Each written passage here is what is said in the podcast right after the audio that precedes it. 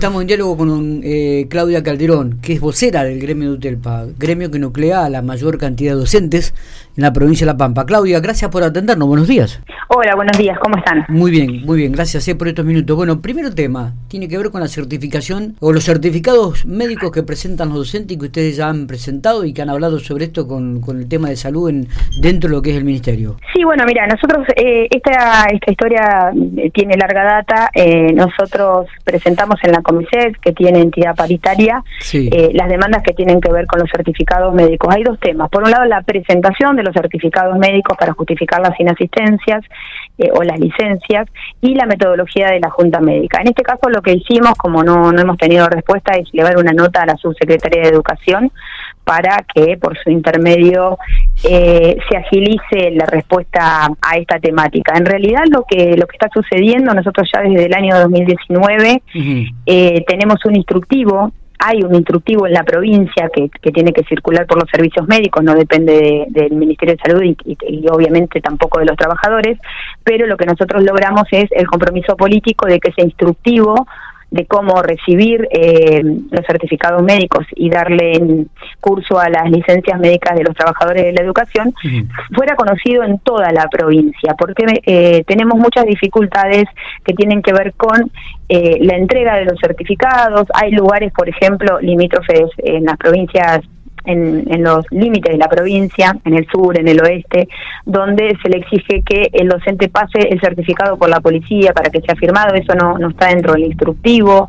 Eh, tenemos dificultades, por ejemplo, con el tema de los horarios, en algunos lugares se atiende hasta las dos y media y los, docentes salimos 12 y 45, o se nos exige que el mismo docente que está en uso de licencia sea el que presente el certificado médico y eso es una incoherencia porque si vos estás cursando una enfermedad o estás atendiendo un familiar que puede ser eh, grave o no, la patología, la situación eh, por la que estás atravesando, no puedes estar pendiente del certificado médico. O sea, tiene que ser un sistema ágil, obviamente, eh, respetuoso de la ley, respetuoso de la normativa. Nosotros nunca salimos de ese lugar, pero tiene que dar respuesta a los trabajadores, porque exigen que vaya, si no, un familiar directo, eh, que a veces se complica si vos estás, no sé, intervenido quirúrgicamente en Santa Rosa y tus familiares son del interior, a veces es complejo. Eh, estamos pidiendo, eh, que ya lo hicimos en la comité a través de nota y a través de la, de la reunión y lo hacemos permanentemente con los reclamos, pero no estamos teniendo resultado, por eso es que estamos elevando esta nota a la subsecretaria. Está bien. Claudia, ¿se, ¿se, conoce, no sé si ustedes tendrán el número, la cantidad de licencias que se, se, dan en el año o, que, bueno, que se presentan los certificados de esto? ¿Hay alguna estadística o la maneja solamente el Ministerio? El Ministerio tiene una estadística, el Ministerio, eh, bueno, obviamente no comparte esos datos con nosotros, pero sí eh, de vez en cuando nos muestra cuál es cuál es la situación y lo que nosotros sí tenemos una estadística mucho más modesta y mucho más chica eh, porque la estructura del sindicato es la estructura del Estado respecto de eh, que la mayoría de las afecciones por ejemplo en el mes de febrero y en el mes de marzo tuvieron que ver con cuestiones relacionadas con las vías respiratorias y también como nuestros compañeros en la en la Secretaría de Salud se forman permanentemente sabemos que estas afecciones tienen que ver con consecuencias del COVID. Eh, hay compañeros que han quedado, afectados eh, en la voz, que es fundamental para nosotros eh, porque forma parte de nuestro trabajo. entonces, bueno, la mayoría tiene que ver con eso.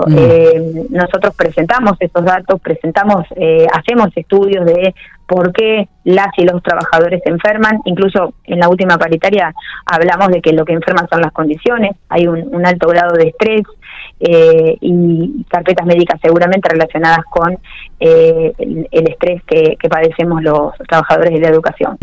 Claudia, eh, otro tema que, que, se dio en el curso de, esta semana o la semana pasada, si no recuerdo, es una reunión que mantuvieron con el contador general del gobierno de la provincia, Adrián García, que le pidieron analizar la aplicación del impuesto a las ganancias sobre las remuneraciones de los docentes.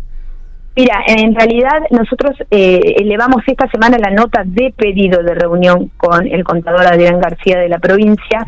Venimos desde, por ejemplo, el el 17 de febrero de este año nosotros lo que hicimos fue presentar acá en la provincia de La Pampa el acuerdo paritario nacional de impuestos a las ganancias que logra la CETERA con el gobierno nacional y que nosotros en este momento analizamos y creíamos que podía tener un impacto positivo y podía ser aplicado acá en la provincia.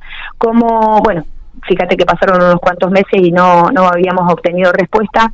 Eh, como hoy ya está en funcionamiento y hubo devolución de impuestos a las ganancias en esta última liquidación, eh, nosotros queremos ir por más. También en este sentido hemos entregado la nota de los jubilados y jubiladas, quienes están por fuera del decreto eh, del ex gobernador Berna, que a los activos los dejó fuera del impuesto a las ganancias, pero a los pasivos no, y es un reclamo nuestro que se los incorpore. Así que en ese sentido lo que hicimos esta semana es elevar una nota para que nos llamen, eh, que creemos será después de las vacaciones del receso invernal, eh, o no, o tal vez tengamos la, reunión la semana que viene cuando nos dé respuesta Adrián García y, en la cartera de Economía respecto a este tema, vamos a estar presentes para, para analizar, porque hacía falta que pasara un tiempo eh, para que estuviera la resolución eh, de la FIP y bueno, todas las cuestiones que tienen que ver por ahí más con la técnica y lo legal. Está bien, perfecto.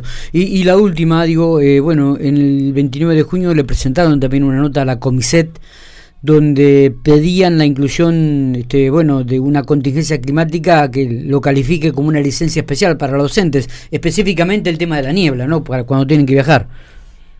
Sí, eh, nosotros en realidad, haciendo un recorrido histórico del tema de la niebla y de los pedidos que tienen que ver con lo meteorológico, recordábamos que ya en el año 2014, eh, desde el año 2014, lo que se hacía era presentarse en la el trabajador que tenía que viajar se presentaba en la comisaría de su localidad sí el comisario, la policía le daba eh, una certificación de las condiciones meteorológicas eh, que dificultaban la circulación por las rutas, eh, que ellos obviamente manejan ese tema por el tema de la, de la prevención y la seguridad, y con ese certificado estaba justificada la inasistencia. generalmente siempre se daba en el turno de, la mañana, ¿no? Y también es una cuestión temporal. Después, eh, durante la pandemia, eso se trasladó también a el tema de las inundaciones. Recordarán ustedes, eh, anterior a la pandemia, perdón, en el periodo de las inundaciones, eh, estaba como agilizado e incorporado porque era un fenómeno meteorológico, tanto las inundaciones como eh, en el invierno el tema de la niebla. Eh, bueno, se frenó con la pandemia porque obviamente salimos de la presencialidad y una vez que volvimos a la presencialidad nos encontramos con que se les exige, o sea, queda por fuera, la niebla deja de ser un fenómeno meteorológico extraordinario y hoy los docentes están teniendo problemas porque en realidad lo que se les dice es que la niebla no entra y eh, sabemos todos los y las pampeanas que eh, en esta época del año transitoriamente eh, a veces no se puede circular porque es muy peligroso. Entonces, lo que nosotros estamos pidiendo es que se restablezca esto que ya estaba, no es algo que haya que agregar al estatuto, que sea nuevo, sino que se sigan respetando esas condiciones porque en realidad lo que queremos es prevenir accidentes de nuestros compañeros y compañeras que van a trabajar que es, circunstancial por este periodo del año, no es que lo estamos, no es algo que sea permanente. Entonces, la idea justamente es evitar accidentes, es prevenir y es cuidarnos, ¿no? Es totalmente. Eh, Claudia, gracias eh, por estos minutos. Muy amable. No, muchísimas gracias a ustedes. Hasta luego.